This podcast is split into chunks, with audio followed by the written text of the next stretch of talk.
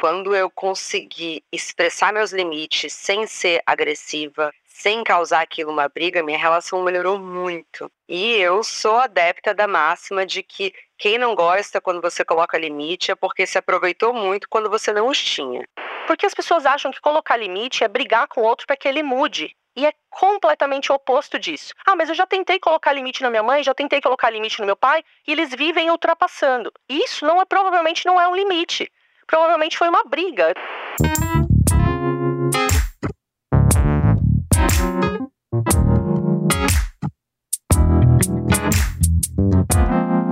Bom dia, óbvias. Bom dia, Thaís Basile. Como você está hoje? Eba, eu tô amando estar tá aqui. Ai, muito, muito, muito obrigada pelo convite, gente. Amando. Sou uma super ouvinte. Que honra. E eu sou uma mega seguidora. Acho que não tem um post seu que eu não tô lá dando like, mandando pras pessoas e tomando cuidado pra minha família não ver quais que eu tô dando like. Também. Porque às vezes é muito pessoal, Thaís. É perigoso. É, é, é muito pessoal. É muito muito pessoal. E a gente é tá escancarando ali, né? A gente tá. Os comentários viram assim uma caixa de testemunho, né? Lembra do testemunial do Orkut? Vira isso, assim. Eu tomo é cuidado também, né? O que, que eu tô perguntando que as pessoas se sentem muito à vontade, né? Pra contar ali. É. Uh, eu acabo tendo um, todo um cuidado, assim. O que, que eu quero, o que, que eu quero realmente delas, né? A gente quer trazer consciência e, e, que as pessoas não se sintam sozinhas, né? Ah, eu, eu só eu achei que só a minha família tinha esse problema. Eu achei que era comigo o problema, né? Então, quando a gente vê que outras pessoas têm as mesmas questões, ou parecidas, né? Nunca é igual. A gente se sente menos culpada, menos sozinha, né? É mais Sim. por aí. A Carla Madeira, ela fala em véspera ou é tudo é Rio e desculpa as ouvintes muito fãs da Carla Madeira, eu não tô lembrando qual livro que é. Mas ela fala que todas as famílias felizes são parecidas da sua maneira. Mas as famílias que têm problemas problemas, e aí sim elas vão ser diferentes. Mas sim. existe o conceito de uma família 100% sem problemas, Thaís? Olha, ai caramba, como responder isso de uma maneira concisa? E peraí, deixa eu escolher as palavras, hein? Por favor. Eu acho assim, né? Pelo que a gente sabe, não só pela prática, mas pela teoria também, né? Da psicanálise, enfim. Eu sou mais para psicanálise do cuidado, assim, eu gosto do Winnicott, né? Uh, o que a gente sabe? Que a família é um lugar de ambivalências, né? Um, vai ser um lugar de amor e ódio, onde a gente vai ter que lidar com as diferenças. Mas tem uma questão muito delicada aí, que as crianças são muito vulneráveis, elas são dependentes completamente. A gente nasce sem saber que nasceu, a gente nasce sem saber que é a gente, que a gente é gente. Sim. Então é uma questão complexa. A criança não pode escolher seus cuidadores, né? Então, olha a responsabilidade aí que a gente tem também de prover um ambiente minimamente seguro. A gente, quando a gente fala em seguro, ninguém tá falando aqui em dar tudo que a criança quer, em desejo. Antes disso, tem necessidade, né? Antes de desejo, tem o que a gente precisa, né? Então, uma resposta mais sucinta, eu acho que não. Não existe família 100% saudável e nem família 100% adoecida. Sim. Porque nós somos seres de ambivalência. Nós temos tudo dentro de nós. Existem dinâmicas que são mais para adoecidas e que são mais para os saudáveis. E disso que a gente fala bastante, né? Que é bacana que a gente fale bastante, pra gente tentar entender aonde a gente tá atuando nessa ponta, mais para a ponta do saudável ou mais para a ponta do adoecido, sem grandes ideais, né? Porque todo ideal uma hora cai, é, uma hora deixa a gente culpadíssimo uh, e a gente vai para outro lado, né? O ideal manda a gente lá para outro extremo que é então eu não vou mais fazer nada, né? Já que eu não atinjo o ideal. É, e eu gosto quando você fala que nenhuma família é 100% adoecida, porque a gente já abre esse episódio que vai ser quase que uma terapia em família, você que mora com seus pais ou não quer que alguém que você conheça bota um fone de ouvido, não vai ser uma luz acesa, não inviabilize, mas vai, vão ter momentos talvez um pouco delicados aqui. Thaís, eu vou abrir esse episódio, então, pra gente dar uma introdução do que, que eu tô imaginando, com uma história recente de uma pessoa próxima a mim. Uhum. Ela sempre teve muito preconceito com a psicanálise. Uhum. De que ela não precisava, de que, ah, eu vou lá precisar conversar com alguém. E aí, ela percebeu que isso tinha sido introjetado nela, na mãe dela. Com 30 anos, ela percebeu, porque a mãe dela repetia sem parar que terapeuta, e aí a gente faz a diferenciação entre psicanalista, terapia, mas é muito preguiçosa. Elas são muito preguiçosas, porque elas colocam tudo a culpa na mãe. Então não tem. é muito bom, né? Então não tem por que você ter... fazer terapia. Porque ela vai botar a culpa tudo em mim. Então, assim, se é pra saber que é tudo culpa minha, então é culpa minha. E ela foi fazer. Agora ela tá num trabalho super legal com a psicanalista. E ela tá vendo o quanto ela foi privada de investigar coisas que não são coisas graves. Mas eu queria abrir falando sobre isso porque a terapia ainda é um tabu dentro da família? Quando uma pessoa vai fazer terapia de uma nova geração, ou até um, um, um dos parceiros vai fazer terapia, psicanálise, é um drama? Isso é comum?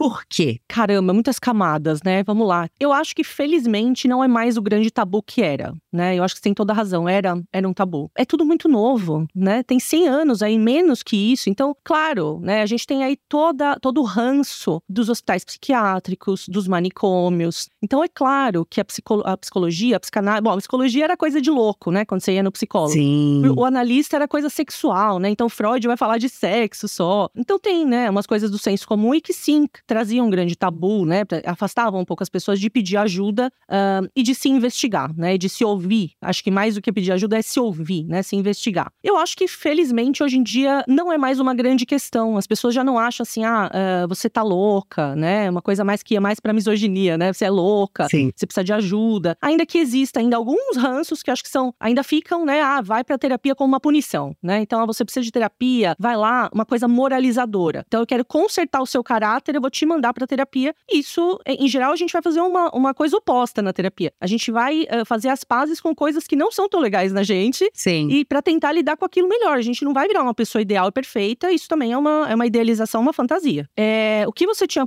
questionado antes, assim, né? O que a, o analista é preguiçoso porque joga a culpa toda na mãe. É legal que a gente esclareça que a gente fala muito de função, né? Então não é a figura da mãe, é quem faz a função mais próxima de cuidado com a pessoa desde o início da vida, né? Então essa função de cuidagem inicial daqueles primeiros meses, daqueles primeiros anos, que eu realmente não acho que deveria ser uma pessoa só, não deveria ser nem uma figura feminina, poderia ser uma figura masculina. A gente tá falando aí de casais muitas vezes homossexuais masculinos, né? Sim. Que um vai fazer fazer uma figura um pouco mais próxima da criança no início e outro vai fazer uma figura ali que vai acompanhar mais o desenvolvimento posterior, mais de destino, né? E não de cuidagem inicial ali.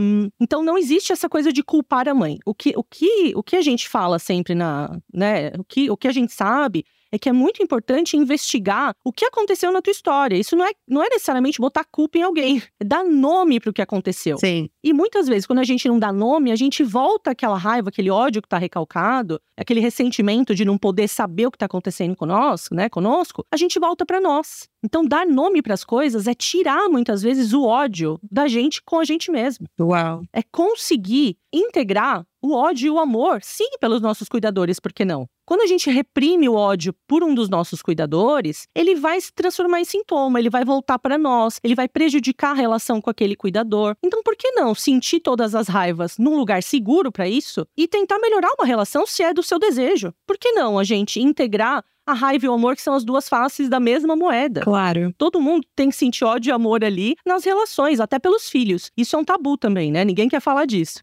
ódio por pai e mãe, ódio por filho, é outra face da moeda, gente. Não tem como fugir, né? Quando você ama, você odeia também. Só que você vai estar num lugar seguro para falar disso. Você não vai lá falar mal, fofocar, você vai dar nome para suas questões. Dando nome, a gente consegue manejar melhor a gente consegue lidar melhor, fazer as pazes, negociar com aquele sintoma, saber dos nossos limites em relação àquilo ali. Então, em geral, tem que falar para essa mãe que, em geral, quando a filha está disposta e a mãe também, a relação melhora, mesmo que a gente vá lá falar algumas coisas sobre essa mãe. Então, é bacana que a gente se investigue e se ouça, né? Eu não tenho a menor dúvida de que o trabalho de investigação sobre o que te fere na relação com seus pais tem muito a ver com o limite. Quer dizer, dentro da. Agora eu só posso falar da minha perspectiva, porque tem algumas pessoas que não conseguem nem acessar os pais, né? Então, de uma perspectiva completamente pessoal, quando eu consegui expressar meus limites sem ser agressiva, sem causar aquilo uma briga, minha relação melhorou muito. Maravilhoso. E eu sou adepta da máxima de que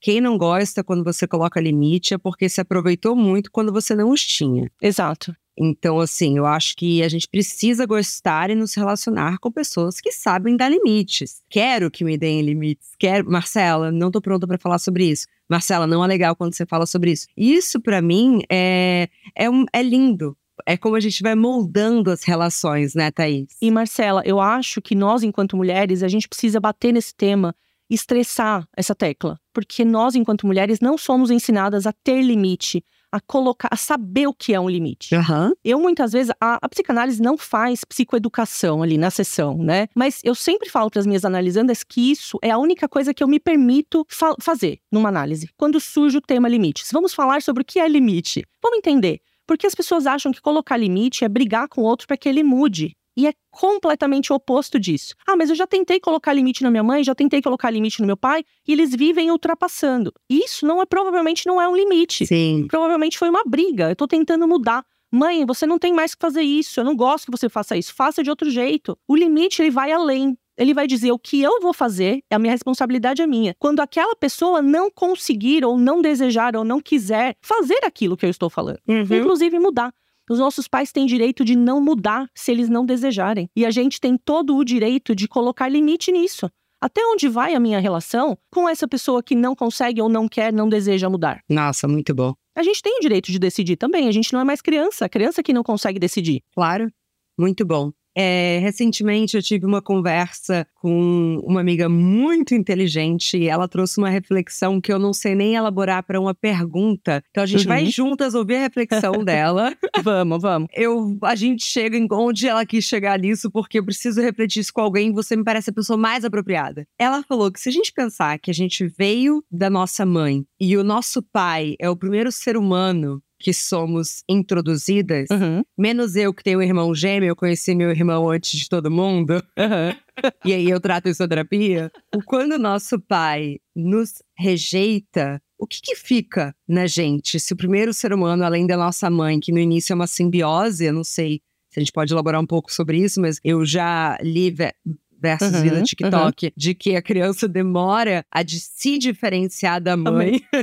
Aham. E qual que é o efeito dessa rejeição paterna para as nossas relações futuras? E ainda vou colocar um recorte aqui. Como mulheres, pronto, formulei. Maravilhoso. Caramba, profundo demais, né? Bom, primeiro falar um pouco da parte mais fácil. Deixa eu começar pelo mais fácil. Realmente, né? Essa cuidagem inicial, quem tiver ali conosco, não necessariamente precisa ser quem nos gestou e pariu, né? Tá. Mas é quem tá lá no início com a gente. Essa pessoa, nós vamos necessariamente ter que fazer uma fusão com ela de alguma maneira. A criança nasce com esse instinto de depender. Precisa ter um adulto ali para ela depender, fazer uma fusão. A separação vai depender de como essa fusão foi feita, se ela está bem feita ou está suficientemente bem feita, se essa criança consegue ter um apoio, um manejo, ah, se as necessidades dela são mais ou menos supridas em boa parte do tempo, vamos dizer assim. Por isso que a gente diz que não tem que ter perfeição no manejo de nada. Ninguém precisa nascer sabendo nada, nenhuma mãe nasce sabendo de nada. É nesse erro e, e ne- nessa nossa generosidade em lidar com os nossos erros, como seres humanos que somos, né? Sem muitas exigências, sem muitas punições,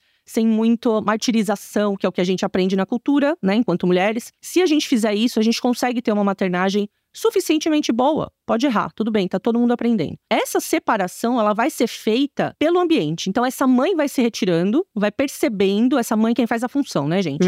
Ela vai percebendo e vai desiludindo a criança. É maravilhoso. Mas é uma desilusão sustentada. É conforme a criança, conforme ela vai percebendo que a criança consegue ficar um tempinho mais sem ela. E o pai entraria nessa história, ou quem faz a função paterna, quem faz a, triangulação, vamos dizer assim, né? Aham. Entraria nessa história para ajudar que esse vínculo não seja engolidor, vamos dizer assim. Para fazer essa separação e para apresentar outros objetos, outros objetivos, o mundo, as pessoas, as coisas, né? A função de continuação, a continuação dela. E aí vem a, a- questão que pega aí, né? ne- Nessa, nessa história aí que você trouxe, porque a gente não tem como saber, porque é no um a um, como que uma rejeição paterna vai ser sentida. É no um a um. Tem pessoas que vão para vício. Tem pessoas que conseguem fazer de uma tia, né? Que tem uma tia, tem uma amiga da mãe, tem um tio, tem um avô, que faz tão bem a função paterna. O discurso ali é que, não só o discurso, mas o inconsciente da mãe, o inconsciente daquelas pessoas. Que a criança lê o nosso inconsciente, né? No tom de voz, nos gestos, em tudo. Então não é só o discurso falado que ela vai. A gente não ensina a criança só no discurso falado, a gente ensina com as nossas crenças, com as nossas coisas inconscientes todas, né? Claro. Então, se no inconsciente daquelas pessoas a criança vai ficar bem, se ela consegue ficar bem, que ela tem outras figuras, é capaz que essa criança fique bem. Mas não tem garantias. Estou falando aqui que é capaz. Aham. Se ela nasce num ambiente ali onde não tem essa terceira pessoa, essa quarta, essa quinta pessoa para ser um escudo, vamos dizer assim, né? Não tem como a gente saber como que ela vai dar conta disso Uhum. pode ser que ela tenha problemas. Na minha experiência, sempre alguém vai entrar ali nesse papel e fazer algum contraponto e fazer uma experiência triangular com a mãe. Mas, de novo, o discurso da sociedade, aí que vem, né? É de que a mãe que cria sozinha, que o pai abandonou, é disfuncional, essa criança vai ter problema,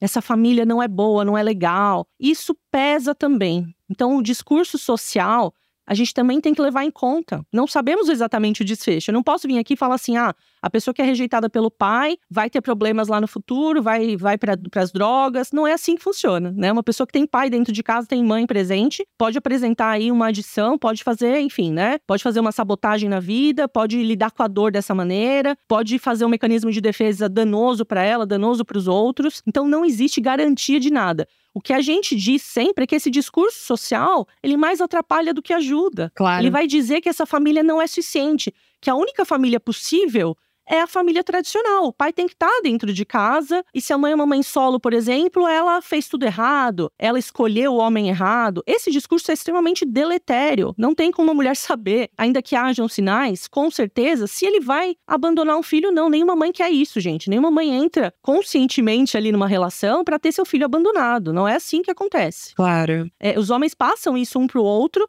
eles sabem o que a sociedade perdoa, eles sabem muito bem aonde está a régua, né? Então eles sabem aonde que vai ser perdoado, aonde que vai ser passado o paninho ali, e os efeitos disso vai depender de cada família. Então, sempre falo, o discurso tem que ser dessa criança ser apoiada. A mãe não vai realmente dar conta de tudo sozinha, ela precisa de outras pessoas. O Winnicott mesmo já falava, né? A mãe é apoiada pelas familiares próximas ou por uma, por uma pessoa que faz a função paterna, que é apoiado pelas leis, pelas instituições, e assim a gente vai formando aí essa bolha protetora. Tem algumas coisas muito interessantes que você trouxe que eu queria repetir para que a gente não perca de vista. Primeiro que você fala sobre essa triangulação que não necessariamente tem a ver com gênero. Então a gente está falando sobre um primeiro cuidador, uhum. podendo ser um homem, uma mulher, uma mãe ou o primeiro cuidador, a gente tem esse bebê e a gente tem essa terceira pessoa que pode ou não ser um pai. Então, por exemplo, uma avó pode ser um esse terceiro elemento. Pode, e tem muitas famílias que têm exatamente essa configuração. A gente vai falar aí de famílias transgeracionais, várias gerações na, na família. A avó faz esse, essa, essa, triangulação, muitas vezes fazendo uma função paterna, né? A avó que vai sair com a criança, a avó que vai passear, a avó que vai apresentar as coisas. Uhum. A gente recebe tantas histórias, né, que fica uma coisa afetiva, né? Então, aquelas memórias maravilhosas da avó que ajudava, que cuidava. Tem de tudo. Os formatos familiares, eles precisam ser arejados, né? Sim. Quanto mais a criança se sentir apoiada,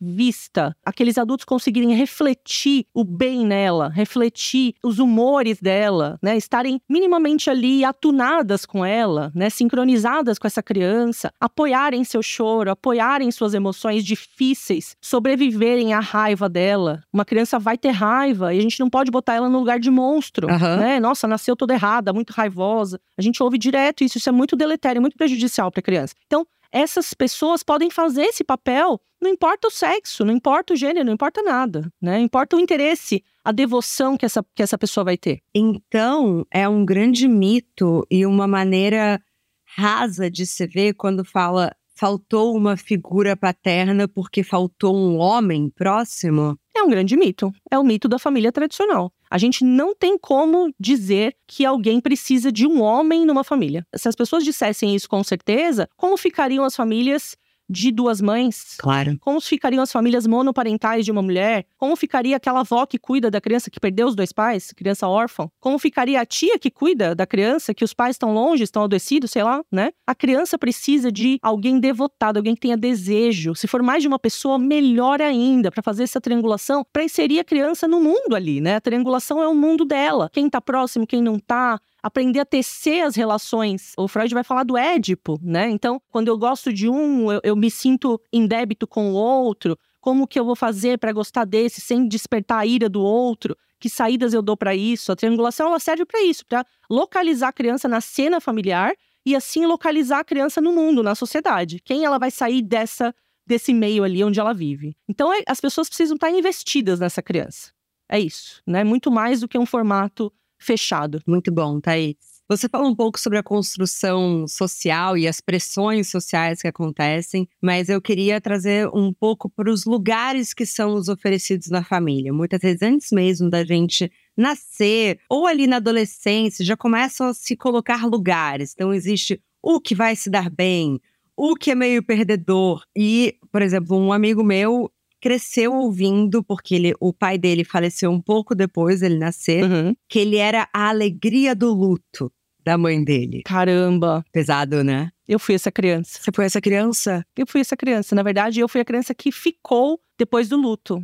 O meu irmão foi a criança que foi a alegria do luto. Eu fui a que ficou, eu já tava ali. A minha, a minha irmã próxima, né, depois de mim, faleceu. Meu irmão veio pra ser essa alegria eu fui a que ficou nesse caminho. Então, eu, eu, às vezes achava que eu era alegria, às vezes achava que eu tava, tinha que ser invisível. Isso de. de posso. Ai, eu já tô te atropelando. Não, por favor, porque eu tô achando. Não, eu, tô, eu fiquei super tocada de você ter se identificado. Então, por favor, fale. É, bom, luto de novo, né? A gente não sabe, é cada um vai viver de um jeito, cada família vai viver de um jeito, e a gente não sabe como que vai tocar. Tem alguns sinais, né, de que a coisa tá muito pesada e precisa realmente buscar ajuda, mas é, o luto vai tocar as pessoas de uma maneira muito própria. Só que a, a psicanálise vai dizer o seguinte: a gente é falado antes de falar. A gente existe quando começa a ideia sobre nós. A gente não nasce falando, a gente nasce falado. A gente é, é concebido, o Winnicott vai dizer, quando as ideias na mente dos nossos cuidadores sobre nós começarem a ser concebidas. Então é muito bonito, né? É poético, mas ao mesmo tempo tem aí umas questões, né? Porque o que, que acontece quando o meu rótulo é fechado, quando o meu papel é, é restrito, quando eu tô preso numa caixa? Em geral, os rótulos fazem isso com a gente. O que acontece é que hoje as pessoas conseguem ter um pouco de noção, porque existe informação. Aí temos o ruim da informação, do excesso, né? De medicalização de diagnósticos aí, coisa, a tiktokização dos diagnósticos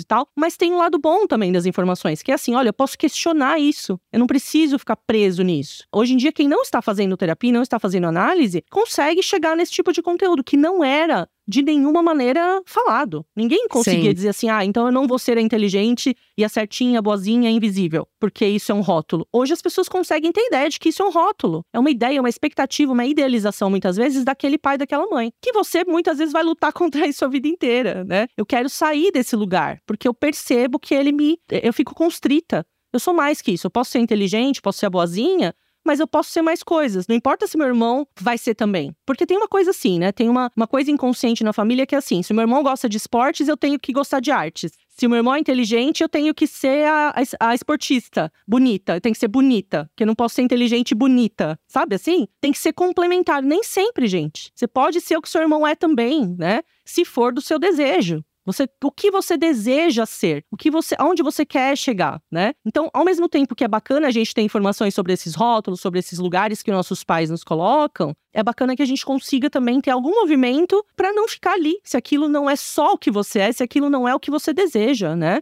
Se aquilo é só uma caixa que te prende. Mas essas vozes, elas não falam alto e com clareza. Essas vozes, elas ecoam muito em silêncio na nossa mente. É verdade. Por exemplo, você sentir que você foi tratada como burra dentro da sua casa. E aí você vai passar 20, 30 anos da sua vida querendo provar para os outros que você é inteligente. E aí você vê que você está provando para quem? Como que a gente começa a reconhecer que existem coisas que foram introjetadas na gente? Além de. Vai, eu sei, eu te- é terapia, eu, eu sei que é terapia.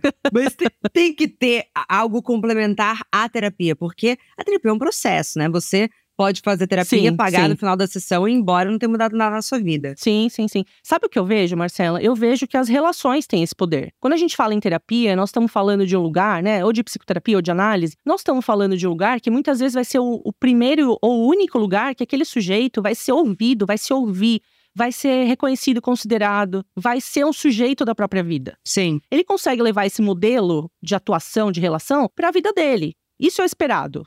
Que ele consiga se colocar como um sujeito. Eu desejo, eu sou eu, eu não sou só burro. Uhum. Então, sim, a terapia acontece com esse objetivo de que as relações se modifiquem, porque é nas relações, é em relação que a gente se modifica. Então, existem algumas relações, mesmo para quem não está em terapia, que são tão saudáveis a ponto da gente perceber o nosso valor. Vai fazer um contraponto. Caramba, como, como assim? Eu sou burra? Se esse amigo, se essa amiga, se essa namorada, se esse, se esse cliente, sei lá, né? Se a minha avó tá me amando, tá me reconhecendo, mesmo quando eu não falo uma coisa legal, mesmo quando eu. Enfim, ela tá vendo o meu pior. E não tá dizendo que eu sou burra, e tá muito pelo contrário, tá me colocando pra cima, Sim. tá dizendo, tá me tratando como um ser humano, né? Então, muitas vezes é, na é nas relações, relações saudáveis, que a gente consegue esse contraponto pra gente começar a perceber o nosso valor. Até fora da família. Muitas vezes vai ter que ser fora da família. ou com essa pessoa que vai ser o escudo, sabe? A avó, a tia, sempre tem alguém, né? Na melhor das hipóteses, não vou falar sempre, mas na melhor das hipóteses tem alguém que faz essa esse escudo contra o dano da sociedade e da família, que vai mostrar para essa criança que ela é querida, não importa o que ela faz, que ela é inteligente. Às vezes é uma palavra, Marcela, a gente ouve cada coisa, assim, cada história. Às vezes é a palavra de uma professora no segundo ano do fundamental, sei lá o quê. Uhum. Que vai dizer assim: nossa, você gosta de desenhar, olha como você é bom nisso. E a criança nunca tinha ouvido um reconhecimento de ninguém. Uau. E essa criança começa ali um processo de questionar internamente o pai e a mãe quando eles, quando eles falam isso. Mas peraí, se aquela professora que eu gosto tanto falou o oposto de mim, aí começa aquela, pelo menos, a, a, a dúvida, né? Isso é saudável, que a criança consiga ter um contraponto ao dano que a família possa estar fazendo a ela. Muito bom, Thaís, muito bom.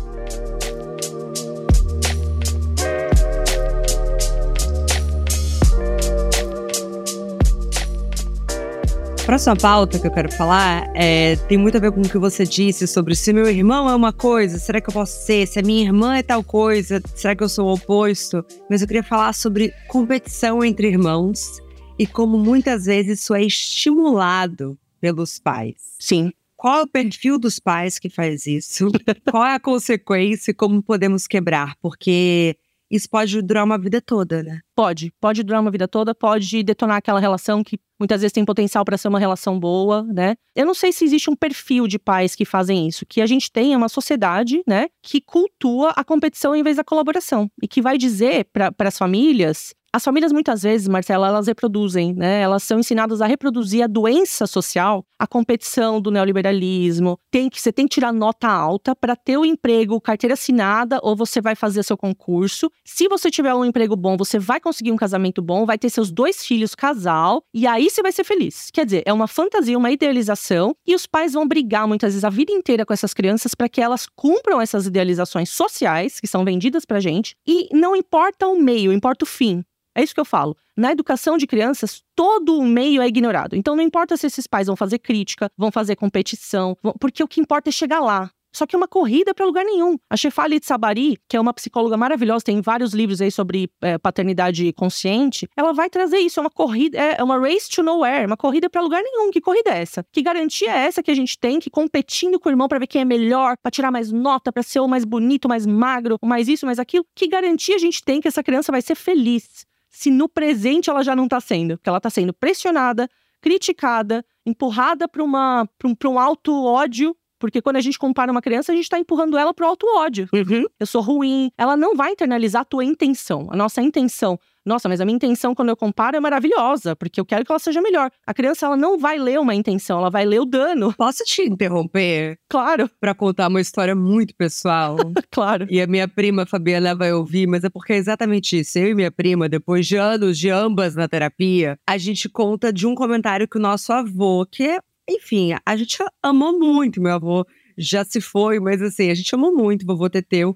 E ele falava com a melhor das intenções e repetidamente era o seguinte: Nossa, a Marcela é bem mais bonita que a Fabiana, mas a Fabiana é muito mais divertida. Meu Deus. E ele queria dizer que eu era bonita e que ela era divertida. Só que o que ficou de trauma? Que eu sou um porre. Uhum. Eu, eu, eu cresci achando que eu era um pouco chata. Sim. E ela cresceu achando que ela era feia. Sendo que ela é uma gata e eu sei ser agradável. Sabe assim? Então eu entendo perfeitamente. Você é divertida, Marcela. eu tento ser, eu dou o meu melhor. Mas é muito louco, porque eu entendo que da onde ele veio, imagina, meu avô hoje teria 94 anos, entendeu? Talvez isso fosse a quase uma maneira natural de falar as coisas, mas uma falta de cuidado com as crianças. Sim, sim. Como se as crianças não fossem registrar as coisas também, né, Thaís? Isso. Fica o dano, né? A intenção não fica, a gente não registra a intenção, a gente registra o dano, o concreto. A criança é muito concreta. Aham. Se eu tô dizendo que a outra é mais bonita, que a outra é mais esperta, que a outra é isso, eu sou feia, eu sou burra. É muito óbvio. Só que aí eu vou falar uma coisa que você talvez me odeie um pouquinho. não, tá difícil. Mas não é, não é o teu avô, né? É, é, uma, é uma tendência, assim, né, dos adultos. O que que acontece? O adulto que faz esse tipo de coisa, ele pode estar, e aqui foco no pode, tá, gente? Porque eu não sou analista do seu avô, enfim, cada um é cada um. não, meu avô merecia ter feito análise, fica tranquila. o que que acontece? A pessoa que faz isso, ela pode estar condicionando as pessoas que ela está comparando à aprovação dela. Opa! Sabe aquela síndrome do pseudo-poder? Oh? Eu tenho a, a resolução aqui, eu vou decidir, eu sou o juiz. Sim. Então ela fica com o poder. Aquelas pessoas estão presas a ele a vida inteira para provar o contrário. Muito bom. Então é aquela coisa, precisa de alguma maneira ter uma, um distanciamento disso. Às vezes é, vai, vai ser um contraponto com uma família de uma amiga, uma professora, que vai te falar assim: "Nossa, mas você é muito divertida". E você vai falar assim: "Opa, por que, que meu avô tá falando isso mesmo? Não sou eu que tô. A vida inteira eu pensei que eu era errada, que eu que não era divertida, e aquela pessoa que eu amo tanto, que eu considero tanto, que eu acho tão inteligente, falou que eu sou divertida. E aí, né? Será que meu avô tá certo? Começa pelo menos até a dúvida. Essa dúvida é saudável. Fora uma camada de machismo, que eu posso aqui falar Demais. abertamente, porque eu e minha prima, nós somos as únicas mulheres dessa geração. A gente só tem irmãos e primos homens. Sim. Eu nunca vi eles, os meninos, serem tão comparados quanto nós duas. Era o tempo todo. E já tem uma coisa de rivalidade feminina. hein? E todos eles falharam miseravelmente, porque eu e minha prima, a gente é apaixonada uma pela outra. A gente é obcecada. Eu cortaria uma orelha pela minha prima, sabe? Eles. eh, Deu muito errado pra Segura a eles. orelha aí, Marcela, não precisa. ah, eu daria um dedo pra ela, Thaís. Sabe o que acontece? São os oprimidos brigando por um espaço. E é tudo muito inconsciente, é um inconsciente coletivo ali, né? Atuando. Talvez o seu avô soubesse, né? ah, inconscientemente, que não tem muito espaço para mais do que uma mulher. Então, uma delas tem que ser a vencedora ali, né? Uma delas tem que ser a, é quem vai ter o amor dele, é quem vai ser a preferida. Sabe aquela coisa? Então as mulheres são ensinadas a rivalizar por esse lugar também. Não tem muito espaço para mulher, você vai ter que brigar com as outras para ser a única a escolhida pelo homem, né? Aquela que vai ter o aval do homem. E as mulheres caem nessa narrativa. Que bom, fico feliz que vocês não tenham caído, né? Graças aí à amizade de vocês, talvez a análise também, não? e as nossas mães? A gente já veio de uma geração muito melhor. É, e as mães, um contraponto, né? o contraponto. Beijo pra minha tia Rosana. Adoro. É. Eu mando beijo pra minha família, eu sou canceriana. Se astrologia entra aqui. Thaís, eu quero falar um pouco então sobre. A gente falou muito sobre relação quando criança, mas falar um pouco sobre o amadurecimento dessas relações. Uhum. Porque eu também tô num período da minha vida, agora nos 30 e 31, 2, 3 e por aí vai, que parece que todo mundo ao meu redor mudou muito a relação com os pais. Acho que por conta de independência financeira ou não. Uhum. Enfim, as relações mudaram muito. E parece que muitas delas são consequência da relação que tivemos quando éramos mais jovens. Uhum. Então, não é surpresa pra ninguém que escuta esse podcast. Eu sou muito próxima da minha mãe. A gente construiu uma relação, de fato, bonita, de amizade. Apesar de, enfim, a adolescência foi o caos, tá, gente? Calma, também tivemos nossos momentos. Mas hoje estamos colhendo algo que foi plantado. Mas eu vejo muitas amigas minhas sofrendo com até uma certa chantagem emocional das mães. Você me abandonou. Você não quer me ver. E elas sofrendo porque elas não querem mesmo ver a mãe. Uhum. Porque quando elas chegam na casa da mãe, elas são maltratadas, elas são culpadas, elas são atacadas. Como que você enxerga esse processo do amadurecimento da relação de pais e filhos quando não existe mais uma obrigação presente? Como, por exemplo, você mora na minha casa, eu pago suas contas e por aí vai. Sim, sim. É a questão do vínculo, né? Quando o vínculo ele é muito na base da obediência e no controle financeiro, né? Que acaba, na verdade, não é um controle financeiro, é um controle que é comportamental daquela criança, daquele adolescente, baseado no a casa é minha, o dinheiro é meu. Aham. né? Então ele é baseado no financeiro e na posse. E aí eu vi um, um- vídeo essa semana, um cara, enfim, não vou saber quem é, mas ele falando que os boomers, né? Então essa, essa geração mais antiga, ti- eles sentiam muito amor como utilitário, né? Se eu te dou casa, se eu te dou comida, se eu te dou escola, você tem que me dar o que eu quero. Só que o amor não é isso, mesmo que a pessoa queira isso. O amor é outra coisa, o amor a gente vai inventar na relação. A relação tem que estar minimamente segura para ter amor. Tem relações que não estão seguras, as pessoas não conseguem. Eu recebo relatos, Marcela, parecidos. Parece que as pessoas combinaram de falar, assim. E, e os relatos que eu recebo nas redes sociais, no- nos directs, que eu leio todos, eu posso não responder todos, mas eu leio todos. Eles são muitas vezes mais íntimos do que os relatos de análise. Porque a pessoa está protegida pelo anonimato. Sim. Então eu já ouvi coisas lá, assim, pesadíssimas e profundíssimas. E as pessoas vão dizer, assim, às vezes com palavras iguais: eu não consigo ficar mais de uma hora perto da minha mãe. É uma hora no relógio. Eu sei que esse é o meu limite. Porque eu vou começar a surtar, eu vou entrar numa briga, eu vou ter que dar um limite e sair. Então eu já saio, eu já sei que não dá. A partir de um certo momento só começa a crítica, só, ou começa com um mecanismo ali de defesa dela que eu não gosto, uma negação da realidade, colocar alguém muito no pedestal, alguma coisa que eu não consigo, não consigo, né? Então, a preferência por um irmão vai ficar clara de novo. Alguma coisa vai acontecer ali que eu não consigo ficar. Nem sempre é um ataque direto. Sim. Muitas vezes é uma martirização, que foi o que você trouxe. Ai, a vida não é boa para mim, ninguém me ajuda. Nananana. Essa filha vai ser sugada. E olha só, quando não tem uma boa fusão, não tem uma boa separação. Essa criança, essa menina, essa mulher que cresceu vai ficar a vida inteira falando: eu falei com essa mãe, eu falei com essa mãe, eu falei com essa mãe. Não vai conseguir sair cortar o cordão umbilical emocional. Porque precisa, isso é, isso é saudável. A gente, não tô dizendo parar de falar ou ficar longe, tá, gente? É o emocional, esse vínculo emocional tão forte, tão próximo, uma hora ele que, que é adoecido, né? Uma hora ele precisa ser rompido. Uhum. E as pessoas que não tiverem uma boa fusão não conseguem romper. Elas vão ficar presas através da culpa. Se não tem um bom vínculo através da conexão, do entendimento, do apego, do afeto, vai ter um vínculo através da culpa. A culpa faz esse trabalho. O Freud vai dizer assim: eu não vou saber em que livro, tá, gente? Mas ele vai. Eu não sou essa. Eu sou psicanalista mãe, tá? Então eu não vou lembrar. Mas ele vai dizer o seguinte: o objeto que é perdido, então a relação que tá meio perdida, muitas vezes a culpa que era para essa mãe sentir, né, da responsabilidade dela, quem vai sentir é a criança, é o outro. Então eu tomo a culpa para mim, daquele objeto que não sentiu culpa. Uau. Fica tudo muitas vezes na filha. E o discurso social, de novo, né? Uh, o inconsciente coletivo vai dizer o quê? Coitada da sua mãe, você só tem uma, você tá maltratando. Ela te deu a vida, ela fez tudo por você. E realmente, as mulheres perdem muito na maternidade, elas dão muito, elas sacrificam muito. Mas se a relação não está construída, que tipo de pagamento ela espera dessa filha que não construiu, que não está construído ali? Como é que eu vou pagar algo que é socialmente ela não teve, ela não teve apoio, ela não teve parceria do genitor muitas vezes, ela não teve leis, políticas públicas para garantir o mínimo para ela, mas eu como filha vou ter que compensar isso para ela. Então essa é a dificuldade. Engraçado você falar o termo pagar, porque justamente no caso dessa amiga que eu citei, ela falou: a minha maneira de me fazer presente é pagando o aluguel dela. Hoje ela sustenta a mãe dela. Sim. Ela foi é assim que eu sei me fazer presente. Louco você falar justamente pagar. Sim. E olha só, provavelmente o vínculo delas foi uma coisa muito utilitária, né? A única coisa que elas tinham ali é a mãe, o pai provendo. E hoje ela se sente confortável para prover de volta. É isso. Eu acho, assim, Marcela, que é muito saudável, que é, eu sei que eu tô usando muito essa palavra aqui, mas eu quero marcar bem. Uhum. É, tudo bem que saudável é, é moralizado, né? Porque o que é saudável para mim não é pro outro, mas vamos dizer de maneira geral, tá? Mais pro saudável. É que as pessoas percebam os seus incômodos e os seus inaceitáveis. Porque com incômodo, às vezes a gente pode lidar. Me incomoda, mas eu consigo negociar com isso. Com o inaceitável, a gente não consegue negociar. E tá tudo bem se você que tá ouvindo a gente aqui é filho, é filha, é neta, é, é tia, que seja. Tá tudo bem se você não consegue ficar próximo de uma pessoa, ter uma relação na idealização. Ah, deveria ser assim, eu deveria ser, eu deveria estar entendendo as dificuldades. Porque, gente, o trauma, ele, você não resolve ele entendendo só. Você pode entender a dificuldade daquela pessoa. Ela teve uma infância ruim, ninguém ajudou ela na maternidade, sozinha, sacrificada.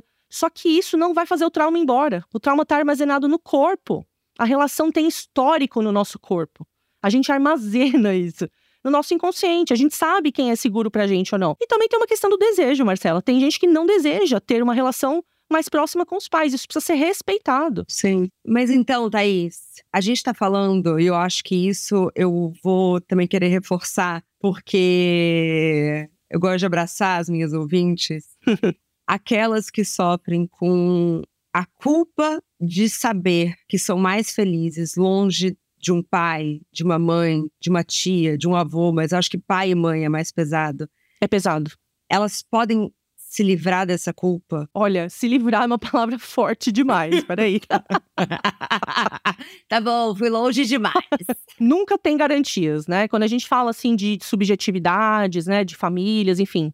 De, de saúde mental, de do que, que a gente sente, de como a gente internaliza as coisas, né? E como a gente significa o que a gente viveu nunca vai ter garantias. O que a gente consegue fazer, e que a gente vê que já melhora bastante né, a nossa situação, é lidar melhor com o que vem. Né? Então, se eu consigo lidar melhor com a culpa, e como eu posso fazer isso? Bom, a teoria feminista pode te ajudar, né? Entender as mazelas dessa mãe, entender uh, por que, que ela está muitas vezes te maltratando, o tanto que ela viveu de violência, pode te ajudar. Uhum. Pode falar assim, pô, eu entendo ela, eu tenho compaixão. Mas você não precisa reconciliar, você não precisa estar tá próximo. Ou seja, você vai entender ter a compaixão, muitas vezes consegue ter, e não precisa também, tá? Mas muitas vezes consegue ter, e vai lidar melhor com essa culpa. Só que é toda uma sociedade falando para você que você deveria estar lá, que filho ganhou a vida. A gente é uma sociedade muito religiosa. Eu não quero pôr a mão nesse vespeiro, né? Quero respeitar a fé de todo mundo. Mas é isso, assim, honrar pai e mãe, o quinto mandamento da Bíblia, ele vai ser muito mal interpretado pelas pessoas. Uhum. O que, que é honrar? Honrar é você viver mal para o outro viver feliz e bem? Isso não é honrar, isso é você se destruir. O que, que é honrar para você? Isso precisa ser visto, né? Honrar é cumprir minimamente com umas obrigações? Pode ser isso. Mas como você vai se forçar a estar numa relação que você não quer? Você vai honrar um pai e uma mãe e vai se desonrar? Então, essa, isso pode ser uh, discutido, negociado consigo. A gente pode acolher essa culpa melhor quando ela vem. Compaixão radical conosco. Não precisa voltar a se relacionar por culpa. Você gostaria que uma filha sua voltasse a se relacionar com você por pena, por culpa? Eu acho que não seria uma, uma relação pautada em valores bacanas para nenhum dos dois lados. A relação ela tem que ter desejo para ser saudável, desejo de estar tá próximo. É claro que hoje em dia também existe um discurso assim: vamos romper, vamos cada um para cada lado, que é bom, né? É bom romper. Também tem essa quebra da alteridade, mas eu não acho que isso para as mulheres é muito permitido quando se fala disso, as relações líquidas, né, do Bauman, mas isso foi sempre muito permitido para homens. Vamos, vamos pôr uma quebra de, uh, de sexo e gênero aí, porque isso para as mulheres nunca foi permitido. A gente foi sempre obrigado a estar em relações que a gente não queria estar. Então, agora que as mulheres estão conseguindo dar nome para os incômodos, isso precisa ser respeitado. A gente não precisa estar numa relação de maneira obrigada, de nenhuma maneira. Então, essa culpa não pode nos sumir, mas a gente pode fazer as pazes com ela, né? Quando ela aparece, a gente fala, tá bom, culpa, eu sei que você quer me proteger, né? E nem sempre quando a culpa aparece, gente, é sinal de que a gente tá fazendo alguma coisa errada. Isso é uma coisa que tem que ser bem marcada aqui. A culpa, ela vem de imposições sociais, muitas vezes. Uhum. E a imposição social nem sempre tá certa, nem sempre é o melhor para você, nem sempre é o que você quer. É só uma imposição social. Não quer dizer que você tá errando. Muito bom. Mas você acha que mesmo em relações saudáveis com esses seus cuidadores diretos, voltando para nossa triangulação, é necessário um nível de rompimento? Me explico. Você falou um pouco sobre a religião. Eu não sei se é porque o Brasil é um país extremamente religioso e católico, mas quando a gente observa o comportamento de pessoas, de jovens adultos em outros países, existe uma questão de sair cedo de casa, de encontrar os pais, assim, a cada três meses e tá tudo certo. Enquanto a gente está num país em que me parece que o que foi considerado normal e saudável é estar tá todo domingo na casa dos pais, Isso. muito próximo. Uhum. Acho que algum nível de rompimento não que precise ser uma guerra, pelo contrário, estou falando apenas do, de afastamento. Faz parte de um amadurecimento e uma passagem para a vida adulta? Eu acho que essa, esse peso cultural que você traz é importantíssimo ser pontuado. Porque eu falei aqui que a teoria feminista pode ajudar, e esse, essa abertura de consciência, né? Então, conhecer outras culturas, conhecer como outros lugares fazem. Então tem lugares, por exemplo, na Espanha, né, até alguns lugares dos Estados Unidos, que os idosos nem consideram ficar na casa de filho e filha. Não tem briga para quem vai cuidar. São lares de idosos onde eles se reúnem. Ninguém vai dizer que abandonou. Aqui no Brasil é abandonou. Então uma criança que vai para uma escola em período integral, você não está abandonando, está cuidando. Uhum. O idoso que vai no período integral para um lugar, você está abandonando. Quer dizer, existe uma cultura de culpa dos pais para os filhos. Existe um adultocentrismo. Claro que se, se, é homem, se é o patriarca da família, é muito mais. Uhum. Ele vai ser mais cuidado, ele vai ser mais perdoado. O que tem de história pipocando de ex-mulher? O cara traiu a mulher e ele volta doente para essa ex-mulher cuidar. E essa ex-mulher se sente obrigada pela sociedade e pasmem, muitas vezes pela família, pelos filhos, tá? A cuidar desse homem que traiu ela, que fez um monte de maldade com ela lá atrás. Então existe uma cultura que o patriarca o mais velho, os mais velhos precisam ser respeitados e não precisam muitas vezes respeitar de volta. Uhum. Isso é cultural, então é bacana que você tenha pontuado isso. E eu acho que sim, eu acho que certo grau de, de rompimento e não estamos falando de parar de falar, de se afastar por muitos anos, mas um certo grau de. Vamos falar em autonomia. Um certo grau de autonomia é extremamente saudável. Para os pais também. Sim. Um pai que vive através da, dos seus filhos, uma mãe que vive através dos seus filhos, ela não vai obter satisfação. Porque esse filho, essa filha estão focados ou deveriam estar nas suas vidas em construir uma relação com base em desejo, não com base em obrigação e culpa. Muito bom. Então, claro, é, é bom que exista autonomia, que idosos tenham, ou pessoas mais velhas, né? que mulheres tenham o seu, o seu valor pautado não só na aparência, porque é assim também, né, Marcela? Se eu, eu tô velha, eu fiquei velha, eu engordei, tô com cabelo branco, eu não tenho mais valor pra sociedade. Então agora eu vou ficar só atrás do meu filho e da minha filha. Gente, é, é uma mudança toda de. Você percebe como tem tudo a ver, né? A misoginia estrutural, o etarismo, tá tudo conectado.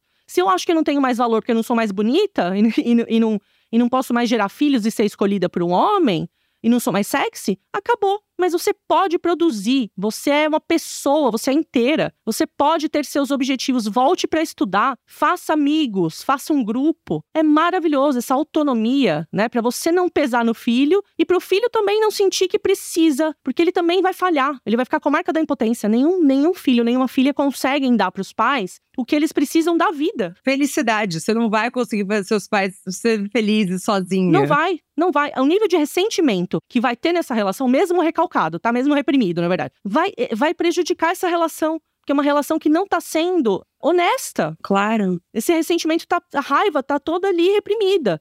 Aonde que ela vai escapar? Em algum momento ela vai escapar. Então, sim, essa autonomia tem que ser buscada, gente, por ambos os lados. Para quando voltar, o Winnicott vai falar isso também. Uma tendência a expandir para fora e outra tendência a ter para onde voltar. E olha que lindo, ter para onde voltar dentro de nós, ou seja, com pais suficientemente bom internalizados no nosso psiquismo, ou seja, eu me acolho, eu sou minha própria mãe, eu sou meu próprio pai quando eu preciso, no meu sofrimento ali, na época mais difícil. E também ter para onde voltar quando tem perrengue concreto na vida real. Eu, eu, bato lá na casa da minha mãe e falo, me dá um abraço. Sim. Então é importante que essa relação seja pautada em desejo, em autonomia, de ambos os lados. Thaís, eu vou fazer uma última pergunta, sendo que tem um bloco inteiro que eu não te perguntei. Então eu já deixo aqui uma última pergunta junto com um convite. Promete que volta? Claro. Amei. Da sua experiência, tanto dessas trocas pelas redes sociais, mas também experiência clínica, quais seriam os legados emocionais que os pais deveriam estar mais preocupados de deixar com os filhos e também filhos perante essa libertação, mas versus tratar com amor e cuidado dos pais. Quais são os legados emocionais que você gostaria de ver mais nas famílias que você cuida? Cara, essa honestidade emocional, né? Essa coisa de poder mostrar, poder falar, poder mostrar e poder, e poder conversar sobre as coisas. As famílias, elas são feitas de uma, de uma maneira, é, as dinâmicas são construídas de uma maneira de que não pode haver diálogo, uhum. porque o poder fica muito concentrado na mão dos pais. Quando tem muito poder concentrado, em qualquer lugar é assim, né, gente? Não dá para ter uma relação mais horizontal. E aí as pessoas falam assim: ah, mas não tem que ser horizontal mesmo, pai e mãe é vertical. Claro, já tem um poder ali que é natural, eles vieram antes. Você não precisa reforçar isso. Qualquer reforço desse poder que já é natural, que vem com a experiência, qualquer reforço disso vai ser muitas vezes um abuso de autoridade, vai ser um abuso de poder. Então eu gostaria que as pessoas descessem um pouco da sua, né, da sua alta importância, para que todo mundo pudesse conversar de uma maneira um pouco mais aberta. Não precisa entrar em, em acordo com tudo, vai precisar ter discordância. Pai e mãe não vai prover tudo, não vai mudar para ser quem a gente é. Isso é importante ser dito também. Mas que haja espaço, que haja é, esse ar, né? Precisa ter ar, abrir a janela para que as palavras fluam, para que a conversa aconteça. Pelo menos que a conversa aconteça. Nossa, Thaís, eu vou ser completamente sincera com você. São episódios como esse que fazem eu ter o maior tesão do mundo de fazer esse, esse podcast toda semana. Ai, uma delícia, né? Ai, que bom. Amei também. Último bloco eu vou falar, porque aí não vai ser só um convite que eu sei que os ouvintes vão cobrar. Quero falar sobre pais narcisistas com você. Ixi. Então Vamos. você volta para falar sobre isso. Passou rápido, mas foi muito bom. Ô, oh, Marcela, é passa rápido, né? Sabe, sabe, aquele meme, assim? Tem um meme, assim, é, eu acho que é da, da, da, Não sei se é legalmente loira, enfim, que a moça fala assim: em 80% do tempo eu falava disso, e nos outros 20 eu esperava alguém falar para eu poder falar mais. eu acho que é Garotas Malvadas. É, o meme. é isso, é assim, isso. me convide porque eu quero falar mais disso nos 20% do tempo que me sobra. Tá convidada de volta. Muito, muito, muito obrigada, Thaís. Foi incrível. Amei, amei. Obrigada, gente. Obrigada a todos. Beijo, beijo.